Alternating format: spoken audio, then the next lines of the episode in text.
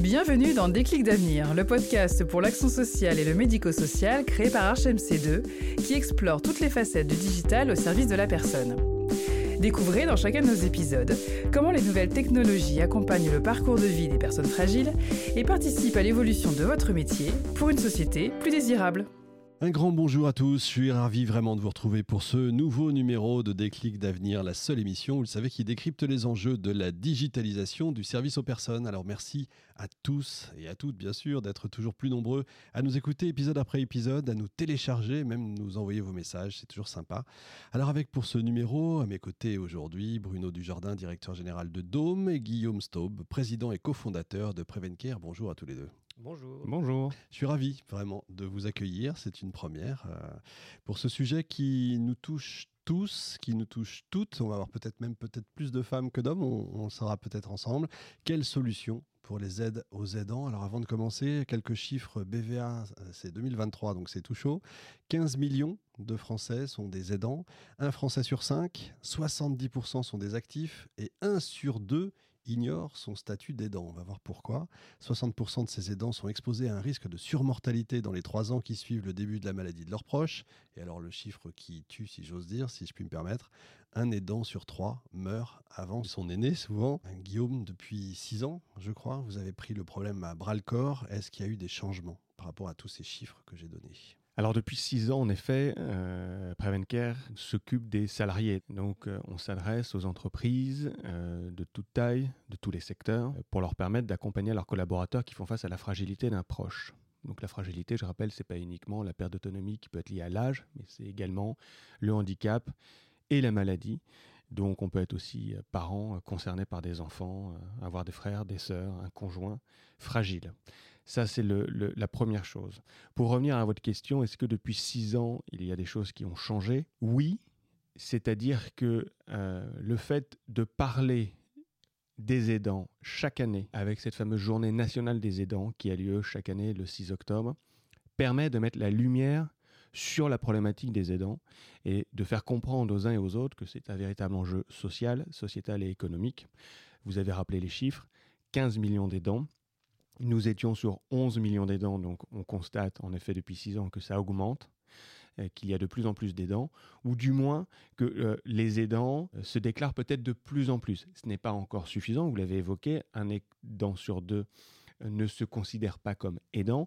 Néanmoins, 15 millions d'aidants, euh, c'est beaucoup. 70% d'ailleurs des aidants dans l'entreprise ne se déclarent pas. Euh, et on estime à peu près à 20% d'aidants dans l'entreprise, 25% en 2030. Donc les choses avancent, oui lentement, euh, mais néanmoins, ça bouge et ce sujet infuse de plus en plus. On va voir pourquoi, justement, comment ça bouge, etc. Parce que j'ai tendance à dire, et pardon pour le parallèle que je vais faire, mais quand on a créé, euh, quand ont été créés les Restos du Cœur, c'est pas pour ça que la pauvreté euh, s'est arrêtée, mmh. puisqu'on pensait que ça durerait deux ans et ça fait maintenant plus de 30 ans. Donc c'est pas parce qu'on fait une journée pour les aidants, Bruno, je sais pas si vous êtes d'accord, mais c'est pas parce qu'on fait une journée que ça va changer les choses.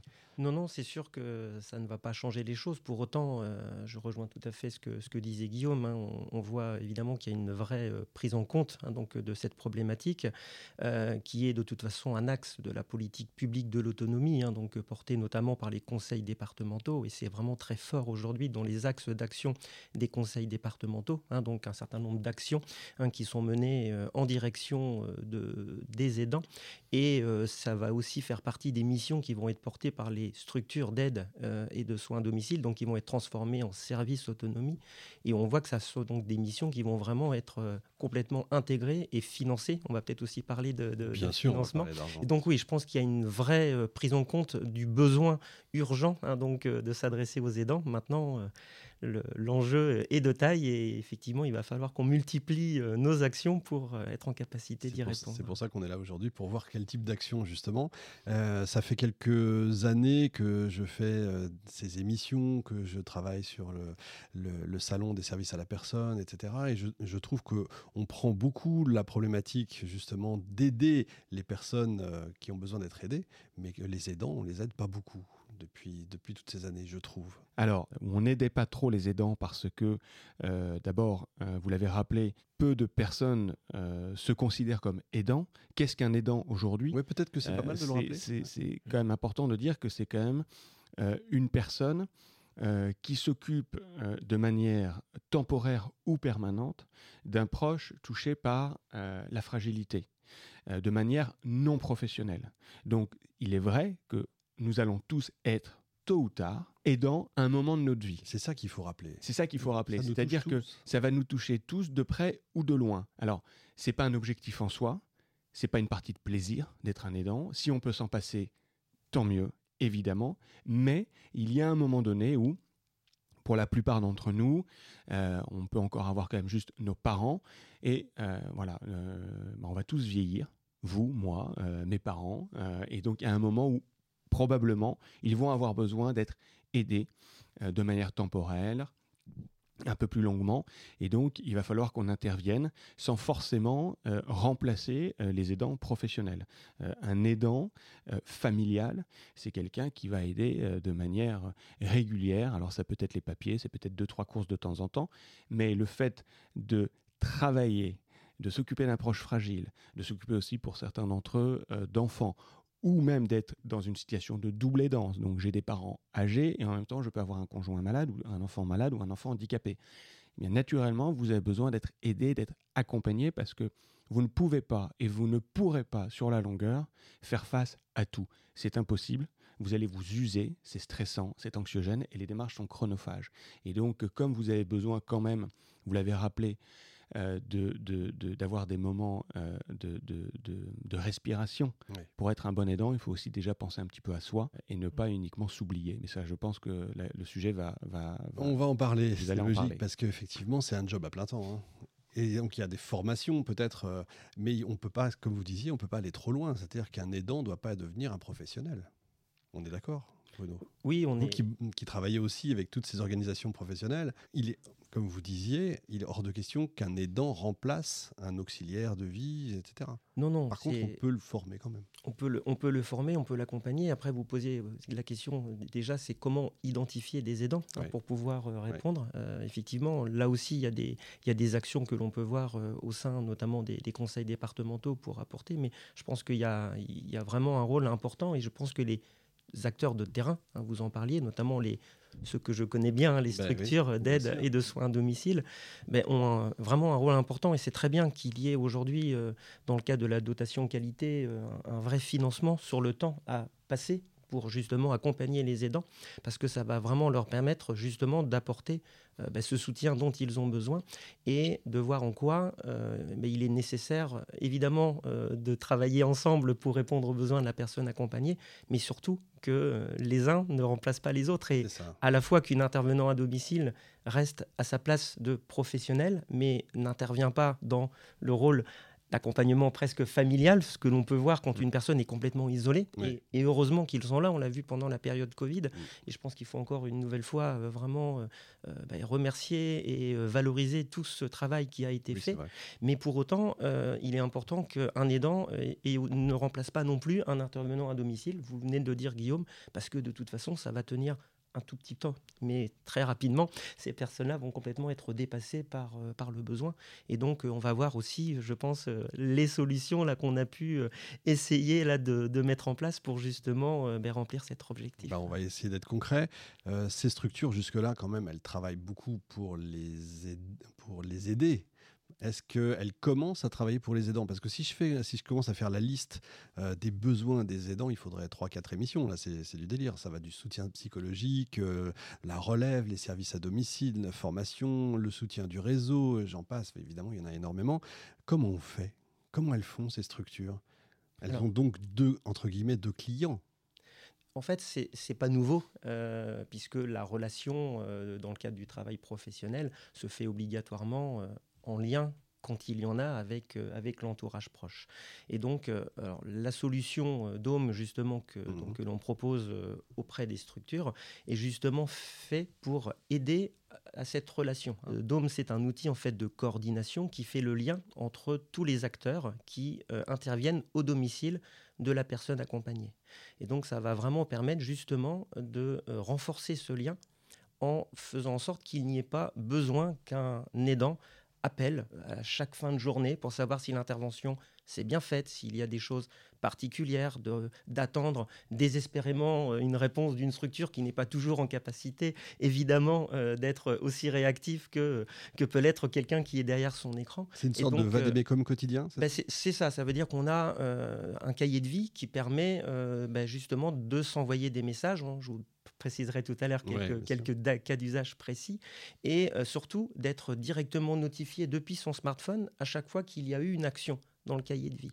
À chaque fois qu'une intervention est terminée, automatiquement l'aidant va recevoir donc un message comme quoi l'intervention hein, donc de Nathalie est terminée euh, à 15h comme prévu. Il n'y a pas besoin euh, le soir en rentrant de son travail d'appeler sa maman, euh, d'essayer de comprendre ce qui s'est passé. Et eh ben, elle va pouvoir retrouver toutes ces informations directement dans le cahier de vie. Et quelque part, s'il n'y a pas eu de notification, donc, euh, mmh. ce n'est pas la peine hein, donc d'insister sur euh, l'intervention en elle-même. D'accord. Mais ça, on est d'accord, c'est quand l'aidant euh, est déjà au courant, quand il est déjà entré dans le système, si j'ose mmh. dire.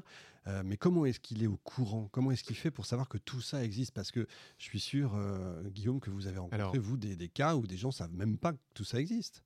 Vous avez exactement, vous avez parfaitement raison. Avant de créer, je reviens un tout petit peu en arrière, avant de créer Prevencare, j'avais créé justement une structure d'aide et de maintien à domicile pour personnes âgées dépendantes à la sortie de mes études.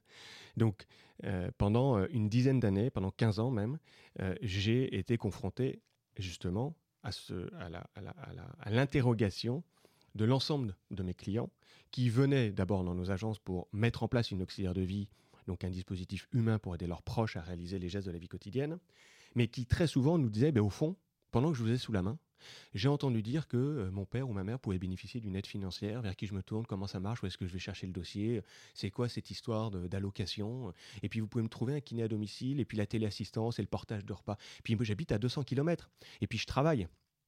Donc, qui peut m'aider? Donc, naturellement, comme disait Bruno, on, orientait, on conseillait, on orientait vers les acteurs médico-sociaux des territoires. Et puis, évidemment, quand vous êtes intégré dans un territoire, vous connaissez parfaitement bien l'écosystème et les professionnels, quel que soit le statut juridique d'ailleurs, qui peuvent intervenir. Mmh. Mais le, vrai sujet, c'est qu'on a, on a, fait un constat qui, qui est le suivant. Des dispositifs informationnels, il y en a un paquet, ça c'est indéniable. La seule chose, c'est que tout fonctionne en silo personne communique avec personne. Et c'est exactement votre question, c'est comment avoir la bonne information et savoir que tel dispositif existe. J'ai encore fait une émission de radio avant-hier, et il y a eu un, monsieur de 56 ans qui a appelé, on échangeait avec les aidants, et qui disait, ben, en fait, moi j'ai complètement arrêté de travailler pour m'occuper de ma mère et en fait qui, qui, disait mais en fait c'est compliqué, je, ne savais même pas, euh, alors moi je suis dans le métier, j'étais un petit peu étonné et surpris, mais les dispositifs d'auxiliaire de vie, les dispositifs qui, qui existent, ne serait-ce qu'un petit peu euh, standard, ils les avaient même pas à l'esprit. Et donc, c'est ce que disait tout à fait Bruno, c'est-à-dire qu'il ne faut surtout pas euh, prendre le, rôle d'un aidant professionnel, c'est-à-dire s'occuper de la toilette de sa maman ou de son père. C'est pas notre rôle en tant qu'enfant. Euh, ça, il y a des professionnels pour ça. Nous, notre rôle euh, en tant qu'enfant et, et d'aidant, c'est de passer des bons moments, c'est d'échanger, de, discuter peut-être en effet de faire quelques courses, mais si on commence à intervenir beaucoup trop loin dans l'accompagnement, vous ne pourrez pas tenir sur la longueur. Et donc, l'information, elle est extrêmement important. Essentiel. Essentiel pour expliquer un écosystème qui est complexe, qui d'un département ou d'une région à un autre fonctionne pas forcément de la même manière, des acronymes dans tous les sens. et donc. Et, personnalisé par département. Et personnalisé par département. Et donc, en amont. Pardon, en amont, il faut un dispositif organisationnel. C'est ce qu'on fait nous chez Prevencare. C'est exactement ce qu'on fait avec les, les, les, salariés aidants. C'est que les entreprises s'abonnent à Prevencare pour mettre en place un dispositif à destination de leurs collaborateurs qui est pris en charge par l'entreprise. C'est donc gratuit pour le salarié. Et nous, on a un dispositif organisationnel et concret. Donc, on va aller chercher pour le compte de l'aidant tous les dispositifs dans une démarche pédagogique, empathique, pour le guider, l'accompagner, euh, le prendre par la main sorte de guichet unique, mais on prend vraiment par la main du début jusqu'à la fin pour le soulager complètement du début jusqu'à la fin et lui faire gagner du temps. L'objectif, c'est de faire gagner du temps à l'aidant. Et donc, je reboucle avec ce que disait Bruno et votre question, c'est que après, une fois que le dispositif est mis en place, le rôle des structures de maintien à domicile, entre autres, il n'y a pas que celles-ci, mais des professionnels de terrain qui vont intervenir, par exemple, au domicile d'une personne fragile, est extrêmement important. C'est-à-dire que eux ont aussi un devoir d'accompagnement, de suivi, euh, de, soutien. Alors évidemment, intervenir pour l'aider, mais pour l'aidant. Et donc, évidemment, le dispositif de Bruno rentre complètement en, ligne de compte sur cette transmission d'informations quotidienne pour aussi se soulager un petit peu la charge mentale. Mmh. quand vous êtes aidant, vous avez une charge mentale qui est lourde. Comment la faire baisser un peu? Comment eh ben, avoir la formation régulièrement, avoir une vraie vision, une vraie visibilité sur euh, l'ensemble des dispositifs et de ce qui existe. Je comprends. Donc les professionnels de santé sont formés maintenant, depuis un moment, vous disiez, à, comprendre les problématiques des aidants. Oui, ça fait Ils les prennent en priorité, par priorité Ça, fait partie des actions de formation hein, qui sont menées sur, mm. sur le secteur du médico-social. Euh, donc euh, déjà sur le terrain, ce sont des personnes qui se rencontrent. Alors quand ils ont la chance d'habiter hein, un, aidant assez proche hein, du domicile euh, bah, d'un parent euh, dans, ce cas de figure. Malheureusement, ça arrive souvent que les aidants soient euh, éloignés et donc là encore une fois, un outil numérique adapté remplit vraiment cette, bah, cette mission, hein, donc bah, d'apporter du lien, de la proximité, y compris quand on est éloigné géographiquement. Mais effectivement, ça fait partie intégrante des missions et donc de l'accompagnement que font les structures pour former leurs acteurs de terrain à la relation avec avec l'entourage familial et justement à savoir quelles sont les limites hein, qui sont nécessaires pour une bonne collaboration. Finalement, il y a plein d'acteurs, c'est les entreprises, euh, les professionnels de santé, les aidants, tout ce monde-là. On est tous un maillon de la chaîne pour pouvoir accompagner et soulager les aidants du mieux possible, leur faire gagner du temps, les soulager. Moi, je suis convaincu depuis le début que euh, l'entreprise a son rôle à jouer. Il y a, vous l'avez rappelé, vous avez rappelé les chiffres, 15 millions d'aidants, mais il ne faut pas oublier qu'un certain nombre d'études sérieuses estiment aujourd'hui à peu près à 20% d'aidants dans l'entreprise, quelle que soit la taille de l'entreprise. Mmh. Seulement, euh, ils ne se déclarent pas. c'est ça. Pour deux raisons. Un, euh, je considère que ma vie personnelle, euh, ma vie intime n'a pas interféré avec ma vie professionnelle. Donc il y a une question de pudeur.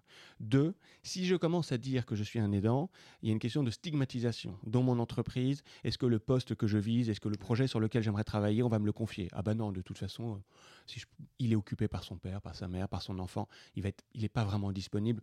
Donc on va plutôt penser à quelqu'un d'autre. Aujourd'hui, même si les entreprises commencent à changer leur regard sur ce sujet, et c'est tant mieux et c'est très bien. Il y en a peut-être encore un certain nombre qui ont une méconnaissance euh, du sujet de l'accompagnement des aidants et je pense que ça va leur revenir un petit peu rapidement à la figure, malheureusement, euh, parce qu'il y a une question de fidélisation, d'attractivité, d'équilibre homme-femme. Vous l'avez rappelé au début, c'est majoritairement des femmes aujourd'hui. Alors, ça a tendance à s'équilibrer, mais on est à peu près à 52% d'aidants qui ah. sont des aidantes. D'accord. Oui, c'est pas, pas plus que ça finalement. C'est pas... On n'est pas loin de la parité. Mais on n'est pas loin de la parité, mais c'est encore majoritairement, on va dire, des femmes et puis, il ne faut pas oublier non plus qu'il y a un vieillissement de la population. Oui, alors ça, euh, j'allais y venir.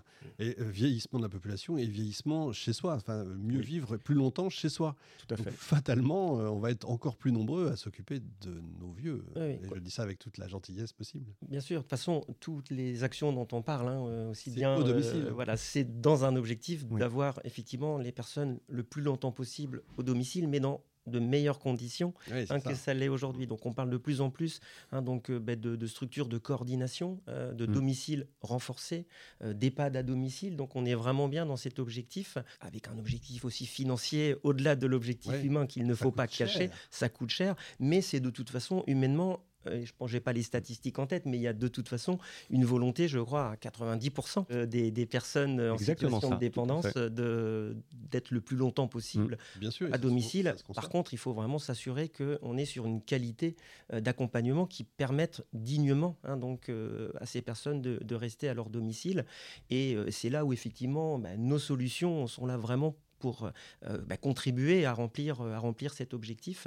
Hein, vous parliez de, vieillissement de la population, ce qui peut, c'est pas nouveau, hein. mm. sur l'appétence sur des outils numériques, parce que c'est vraiment cette importance-là d'avoir voilà, ces capacités à, à, les utiliser au quotidien. Mais je pense que le temps joue là pour le coup plutôt favorablement, puisqu'on va avoir de plus en plus de bénéficiaires eux-mêmes qui ont une capacité, même si elle est partielle, à utiliser des outils bah, numériques. Plus on vieillit, plus fortement on aura tous notre iPhone, notre. Et, on le voit, donc on touche aujourd'hui modestement, nous, 10 000 utilisateurs réguliers avec notre solution numérique Dome. Alors on est très loin, mais, mais on est, ça a déjà doublé effectivement en un an. Et si on a une majorité d'aidants hein, qui sont les utilisateurs, on a aussi des bénéficiaires eux-mêmes qui, grâce à Dome, ont des rappels de rendez-vous, n'appellent plus la structure pour savoir si c'est cet après-midi ou demain matin que son intervenant, parce qu'elle sait que bah, directement, en appuyant sur une touche de sa tablette, elle va savoir que son planning,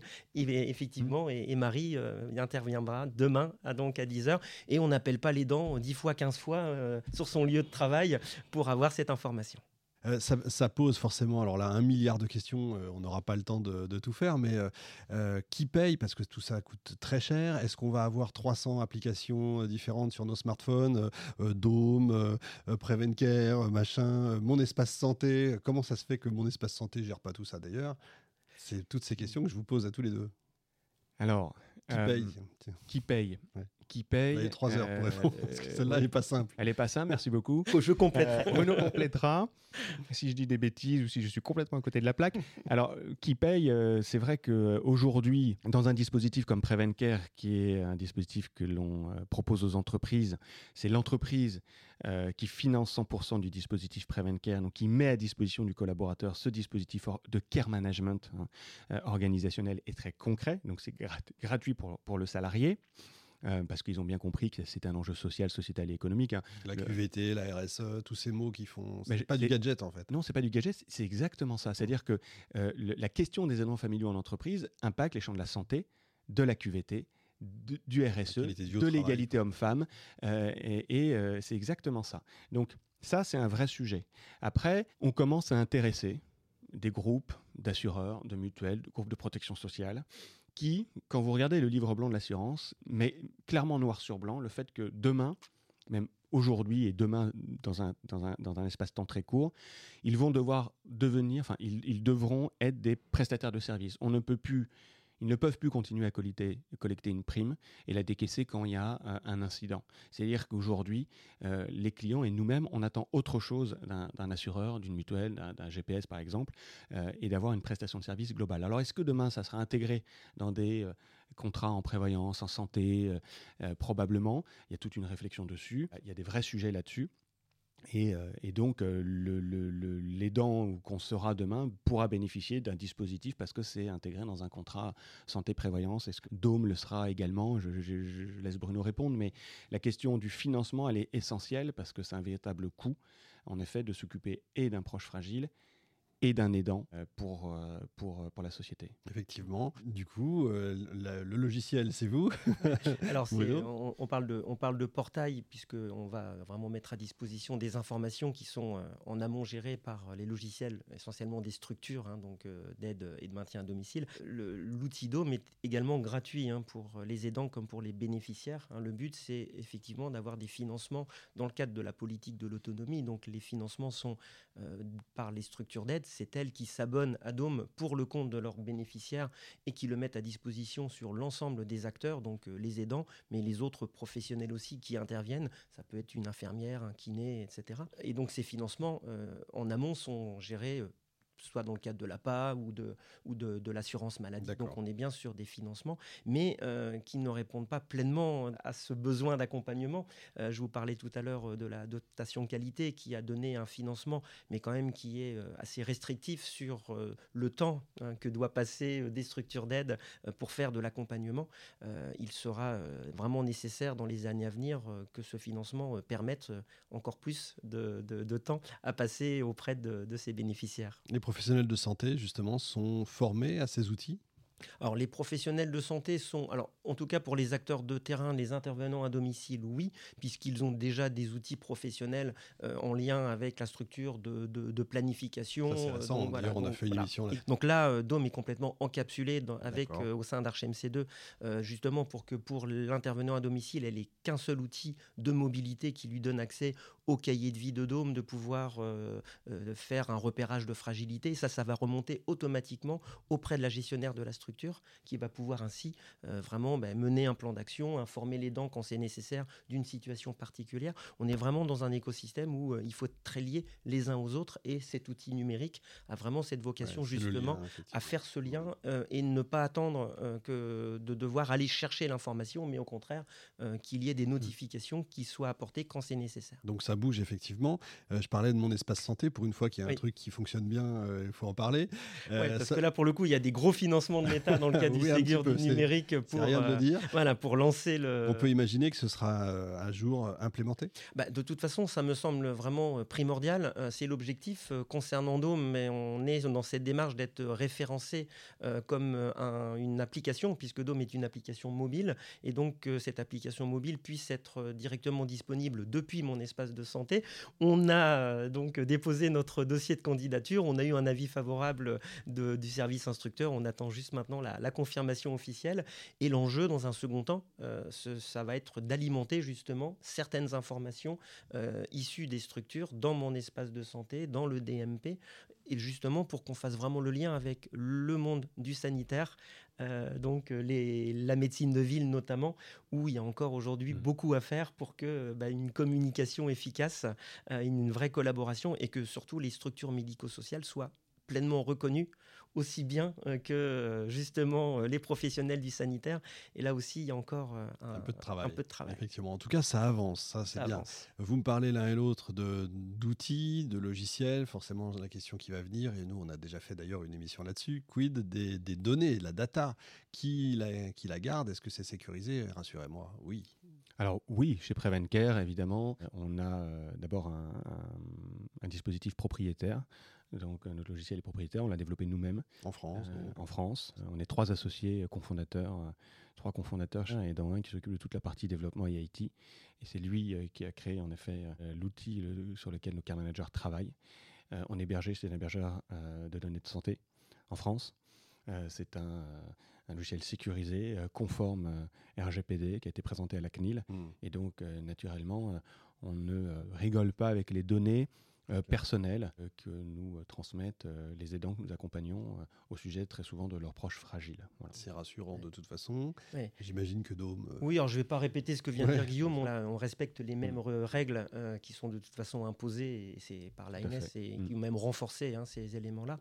Ce qui est important de dire, c'est que ce sont de toute façon des données au-delà de nos outils qui restent à la propriété bah, des aidants, des aidés. Ça veut dire que nous, on, a des, on met à disposition d'outils, on enregistre effectivement des informations, on les sécurise. Pour autant, euh, l'information mmh. appartient donc euh, à chacune des personnes. Il y a un consentement individuel qui est demandé avant d'organiser le partage d'informations, y mmh. compris avec les professionnels. Ça veut dire que chaque personne peut s'y opposer euh, et à tout moment de demander la restitution de ces informations. donc on respecte scrupuleusement ces règles.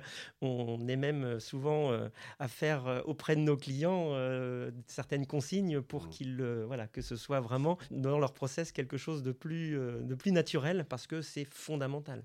Et pour partager de l'information, il faut avant tout qu'on soit évidemment en capacité hein, de, avant tout, de les sécuriser. Évidemment. Et je compléterai en disant que euh, en ce qui nous concerne, lorsque euh, Prevencare échange avec euh, un client qui est donc une entreprise, on a des entreprises de toute taille, mais quand vous répondez à un appel d'offres d'un groupe comme Sanofi que nous avons gagné, quand vous êtes face à du Biomérieux, Groupe Amaganvi, Banque Lazare, le groupe BPCE qui sont nos clients, je vous garantis que le contrat, il y a un point sur lequel on est extrêmement challengé, c'est le RGPD.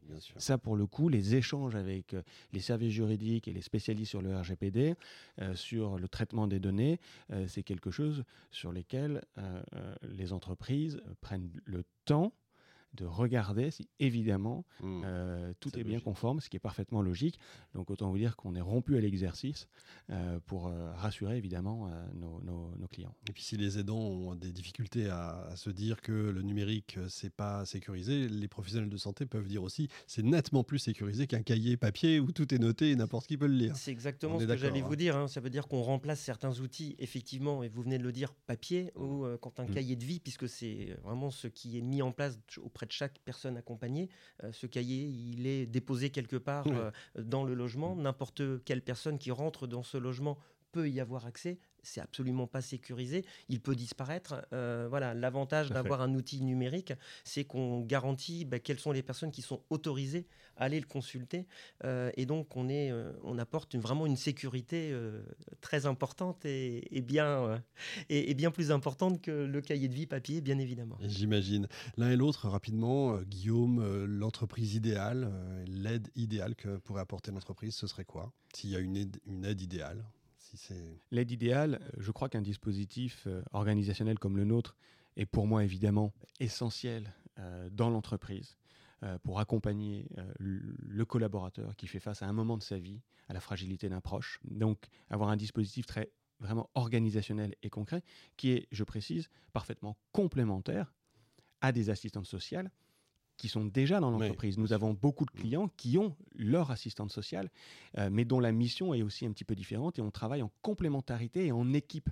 Il y a un- une approche justement euh, pour un seul objectif, faire en sorte que l'aidant puisse gagner du temps, faire en sorte que sa charge mentale diminue et qu'il puisse, j'ose espérer, aborder la fragilité de son proche de manière la plus sereine Hmm. possible, même si on sait que le chemin va être long, parce qu'on ne rajeunit pas, et parce que malheureusement, quand on est malade, euh, eh bien, ou qu'on est âgé, eh bien, euh, les années passent, et, euh, et malheureusement, la fragilité peut s'accentuer. Mm. Donc, l'entreprise de rêve, c'est vraiment l'entreprise qui prend en considération et qui a pris à bras le corps le sujet de l'accompagnement des aidants à travers un certain nombre de dispositifs concrets comme le mien, mais il y a des entreprises qui euh, mettent en place des dons de jour, il y a des entreprises qui, euh, euh, lorsque elles mettent en place de la prévoyance, eh bien leur assureur met en place un certain nombre de dispositifs qui peuvent financer en partie un certain nombre de, professionnels. Et donc il faut que les directions des ressources humaines dans l'entreprise, quelle que soit la taille, prennent le temps de mettre en place les dispositifs dans l'intérêt évidemment de l'entreprise. Elles vont en trouver un bénéfice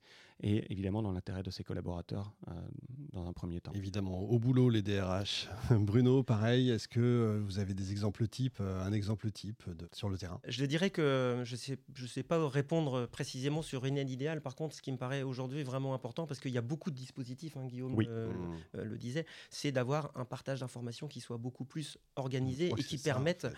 euh, justement à un aidant de ne pas être obligé de répéter 10 fois, 15 fois les mêmes, Mm. euh, les mêmes choses sans savoir toujours où s'adresser, même si vous apportez effectivement une aide. Mais il y a aujourd'hui un manque de partage d'informations entre les travailleurs sociaux, Mm. celui de l'entreprise, celui du conseil départemental, celui du. CCAS, de l'hôpital, des structures d'aide euh, qui sont souvent elles aussi au milieu. Et donc on parle souvent de millefeuilles, hein, euh, Millefeuilles. mais on a des, plusieurs On millefeuilles. reste en euh, France. hein.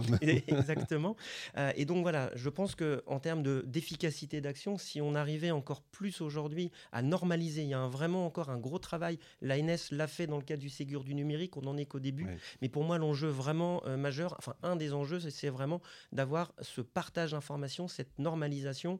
Euh, aujourd'hui, euh, Dôme, euh, on est au sein d'ArchMC2, mais on est aussi en lien avec d'autres éditeurs qui sont quelquefois concurrents. Certains d'entre eux nous ferment aujourd'hui les portes. C'est dommage, on parlait bien tout à l'heure de la donnée. Mm. La donnée ne nous appartient pas. Oui. Nous, on est là justement pour la mettre à disposition quand c'est nécessaire, au profit euh, ben, des, des personnes accompagnées. Et ça, il y a encore vraiment un, un gros travail, mais je suis persuadé, là encore une fois, que, que le temps joue en notre faveur, parce que de toute façon, sans cette euh, mutualisation, on n'y arrivera pas, au-delà de toutes les, les belles actions qui sont menées euh, un peu partout. Ouais, des guerres de chapelle, il y en a eu pas. J'ajouterais euh, une chose sur les, sur les dispositifs. On a parlé euh, lors de la journée nationale des aidants du congé proche aidant. Alors le congé proche aidant aujourd'hui il est valable trois mois. Euh, sur une, sur, sur, sur une, lorsque vous souhaitez euh, accompagner, euh, je ne rentrerai pas trop dans les détails, mais un proche fragile, il est indemnisé à peu près à 52 euros par jour. Donc forcément, ce n'est pas suffisant. Euh, même si euh, c'est une, une- une bonne idée, il est peu utilisé. Il est peu utilisé parce que justement l'indemnité est, pas- est- est- est trop faible. Et puis, moi, je touche vraiment cette réalité du doigt. C'est très concret. Les aidants nous disent euh, j'ai pas spécialement envie d'arrêter de travailler. Alors, ça peut servir à certaines personnes à un moment Mmh. pour accompagner, même s'il y a d'autres dispositifs pour accompagner quelqu'un en fin de vie, mais là, il y a d'autres dispositifs. Néanmoins, je peux l'utiliser à un certain moment, mais je veux continuer à travailler parce que euh, il y a quand même une question économique. Voilà. Euh, deuxièmement, c'est aussi du lien social. Oui. Le, la possibilité de continuer à travailler, d'être dans mon entreprise, de penser aussi un petit peu à autre chose, ça fait aussi du bien. Et donc, euh, c'est très important et les aidants nous le disent.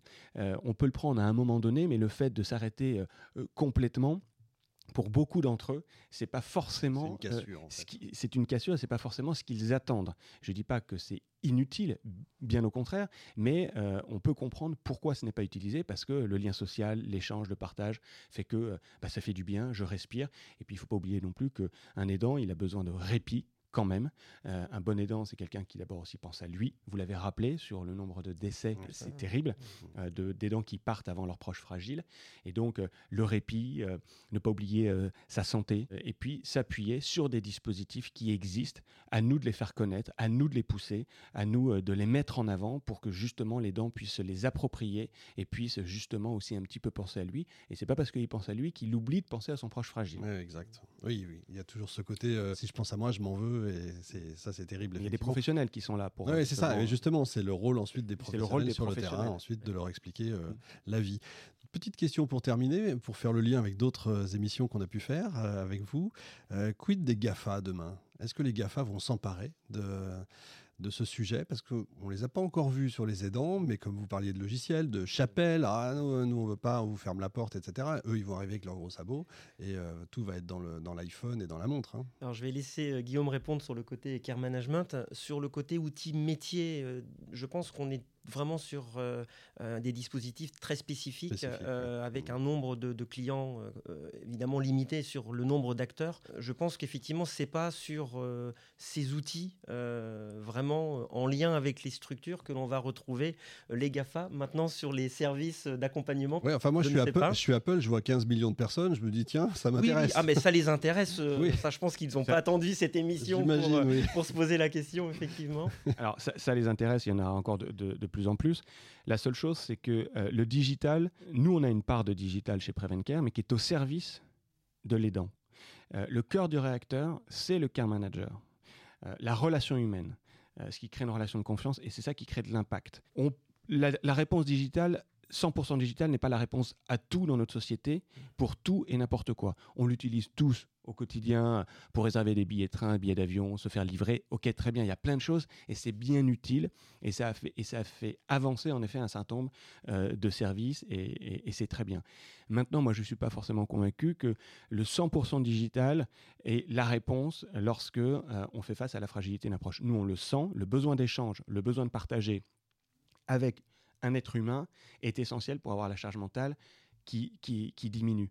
Euh, vous avez des situations familiales qui sont dramatiques. Hmm. Euh, J'ai cru, et pourtant ça fait 20 ans que je suis dans le métier, avoir tout vu. Euh, je découvre encore des situations bien compliquées dans les fratries, dans la manière de mm, voir la mise en place d'un dispositif, les personnes qui, qui portent tout à bout de bras, le fait d'échanger, de partager, qui ont besoin de soutien psychologique. La réponse ne peut pas être uniquement 100% digital et numérique pour tout. Ça peut apporter des réponses pour certaines questions. Moi, je pense que dans le care management, en tout cas, ça ne veut pas dire qu'il ne faut pas travailler le digital et qu'il ne faut pas muscler cette partie-là pour encore faire gagner du temps sur bien des, des parcours. Euh, mais le care manager, à mes yeux, a son rôle à jouer. Il y a quand même Amazon Care aux États-Unis qui a, qui a démarré où ils font venir, là c'est pas du numérique, ils font venir des médecins, Mm. ils font venir des infirmières. Ils, finalement, ils, ils viennent se substituer à certains professionnels. Ils ils sont déjà présents. Après, euh, je le vois par exemple dans les objets connectés. euh, je veux dire, on est très content hein, de- d'utiliser euh, certains outils parce que bah, les objets connectés au domicile co- correspondent vraiment à un vrai besoin, justement, de prévention des chutes, de- de- d'avoir des alertes. Et Mhm. nous, on récupère dans, dans l'outil Dome ces alertes qu'on met ensuite est à disposition des coordinateurs ou des, ou des acteurs de terrain. Donc les GAFA sont présents, mais là on est plus sur des outils effectivement digitaux hein, qui ont toute leur place. Et je pense que c'est peut-être plutôt que de les opposer, de voir mm. ben, comment ces acteurs, et on a besoin d'eux aussi pour répondre pleinement aux enjeux du secteur. Ce serait une autre émission en tout cas. Merci beaucoup Guillaume Bruno, vous êtes formidable. Fin de ce numéro de Déclic d'avenir. On se donne rendez-vous au prochain épisode, toujours avec plaisir évidemment, et toujours une pensée pour toutes ces personnes qui œuvrent au quotidien, au domicile. Salut.